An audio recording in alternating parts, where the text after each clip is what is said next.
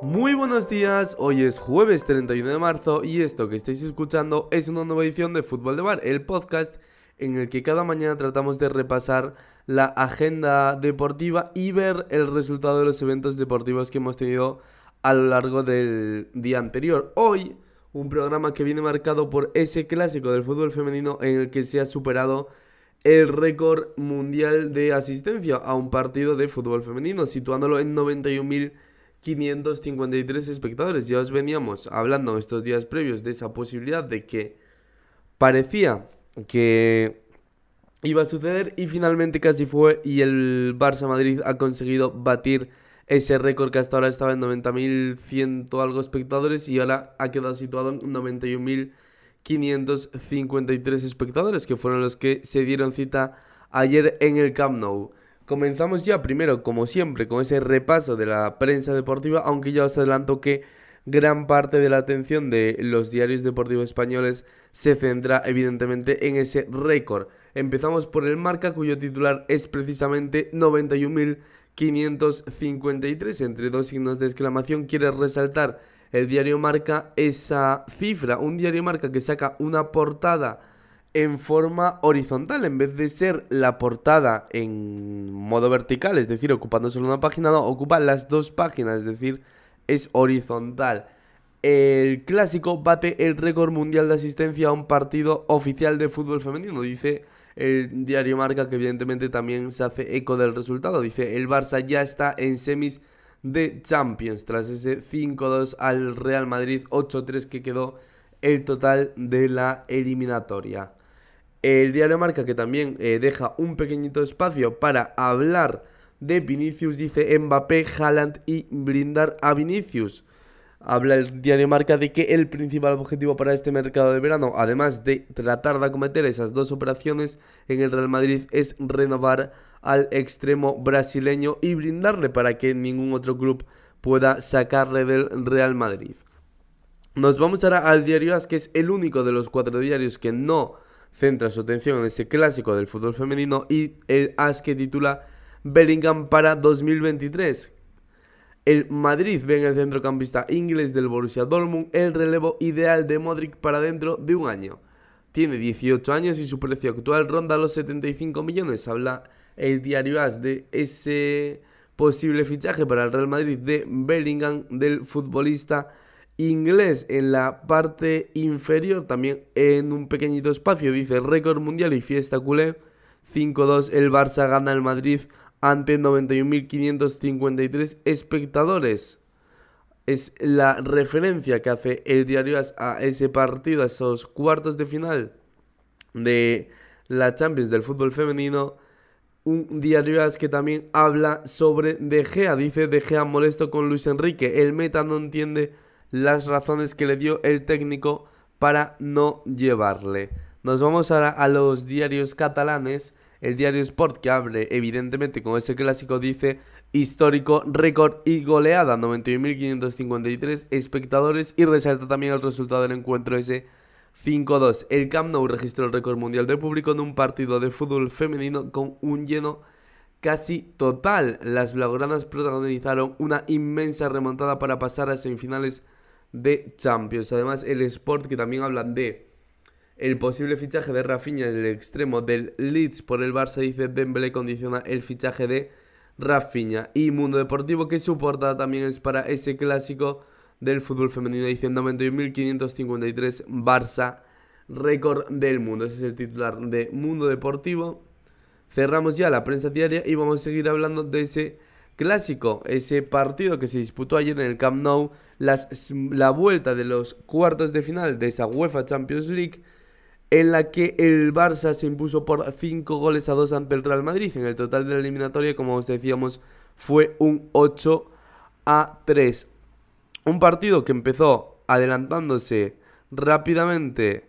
El Barça lo hacía por mediación de Mapileón en una jugada que la futbolista del Barça conducía la pelota, trataba de poner un centro al área y conseguía batir por encima a una desafortunada misa, la portera del Real Madrid, que, que no pudo evitar que el balón se colara, le superó por encima y acabó finalmente en las mallas.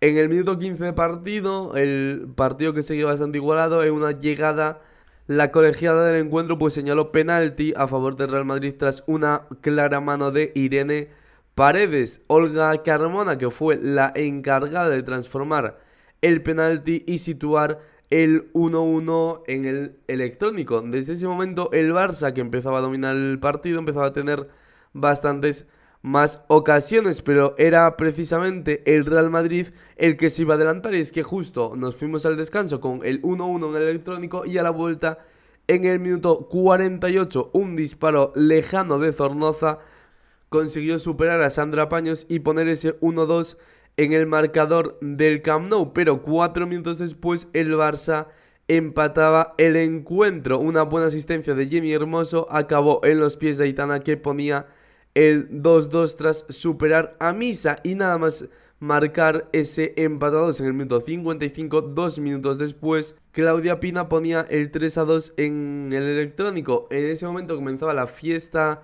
goladora del Barça porque nada, es que eh, seis minutos después volvía a adelantarse el Barça en el electrónico, volvía a transformar otro gol, mejor dicho, y Alexia Putellas marcaba ese 4 a 2. Alexia que definió muy bien en el mano a mano ante Misa, la portera del Real Madrid.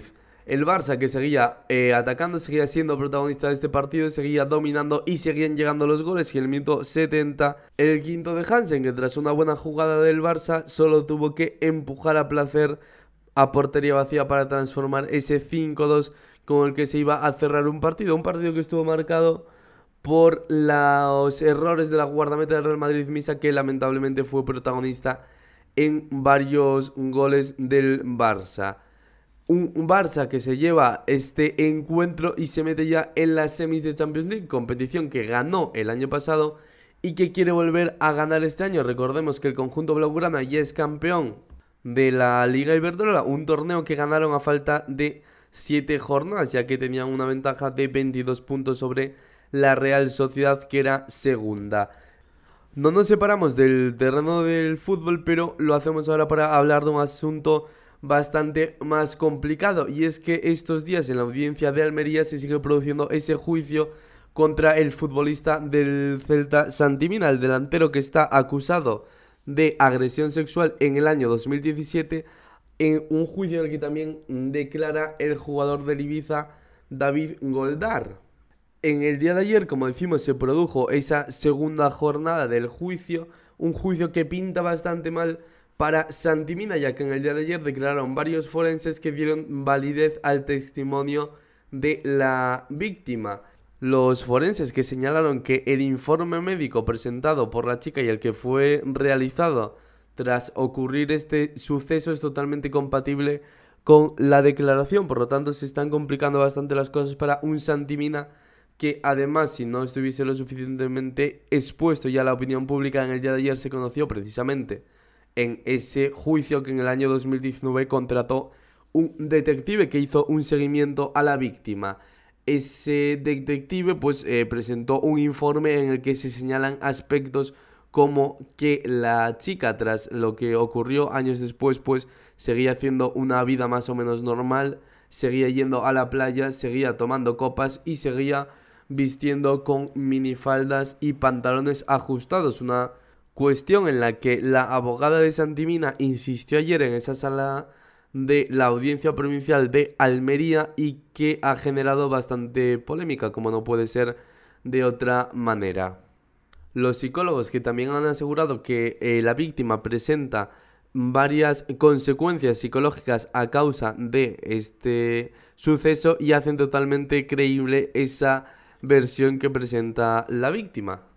Así que las cosas empiezan a pintar bastante mal para un Santimina que se enfrenta a 8 años de prisión, por lo que parece que de confirmarse y de salir pues culpable, pues evidentemente su carrera futbolística va a finalizar porque tendría que entrar probablemente en prisión. Bueno, cambiamos de asunto, nos vamos a algo más agradable, vamos a hablar de baloncesto. Ayer en la Liga Andesa hemos tenido partido. El Unicaja Málaga que ganó por 91 a 75 a Bilbao Basket. Hoy tenemos otro encuentro de esa Liga Andesa.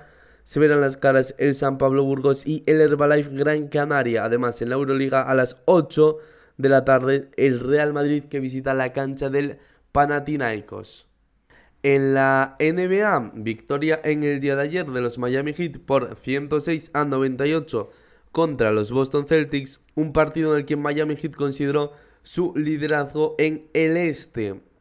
Kyle Lowry 23 puntos, 8 asistencias y Jimmy Butler con 24 puntos fueron los jugadores más destacados por parte de Miami en esa victoria contra los Celtics. Unos Celtics en los que destacó Jalen Brown, que fue el mejor de su equipo con 28 puntos, 10 rebotes y 6 asistencias. Además, también buen partido de Jason Tatum, 23 puntos, 5 rebotes, 6 asistencias.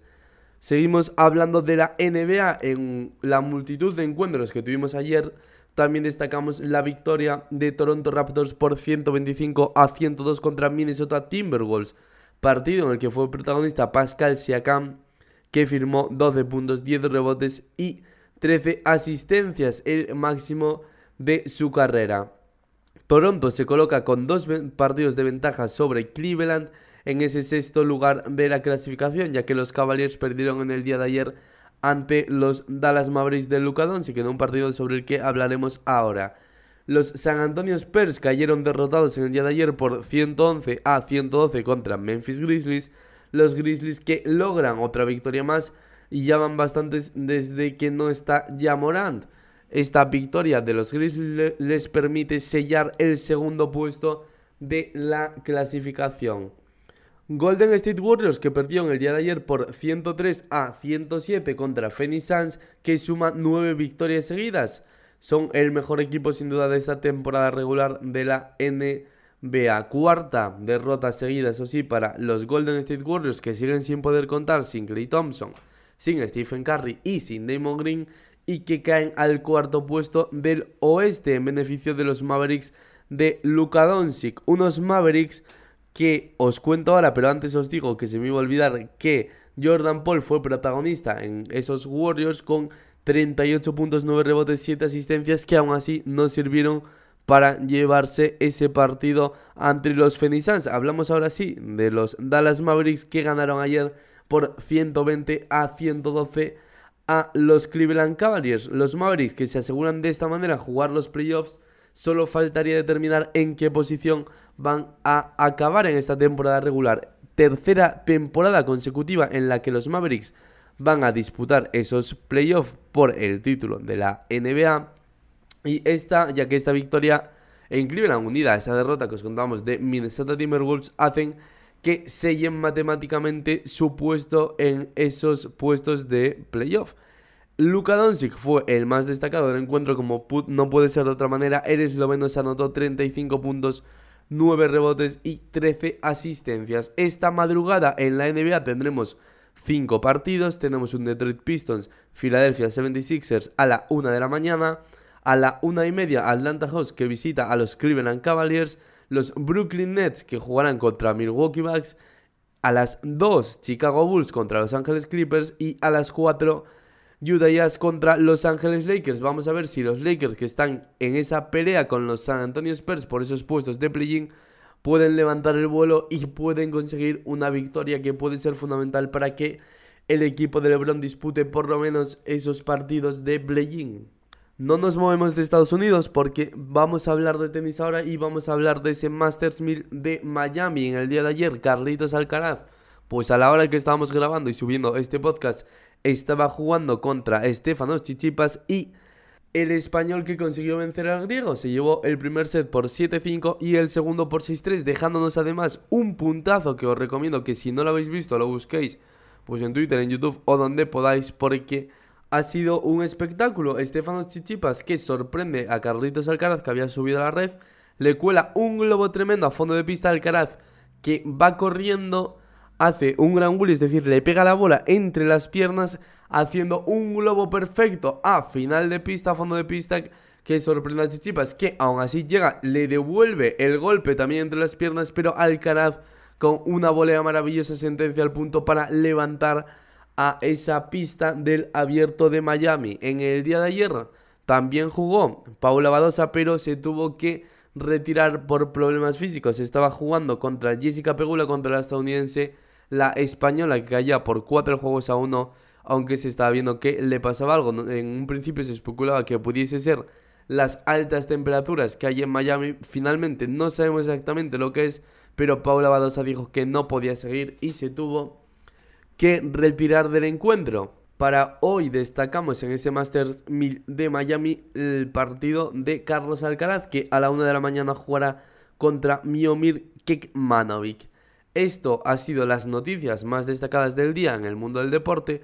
Como siempre, os recordamos que podéis seguirnos en nuestras redes sociales, lo podéis hacer en arroba fútbol de bar, bar con V. Nos buscáis pues en la red social que queráis, en la que más guste, o si puede ser en todas, que sería incluso mejor para nosotros.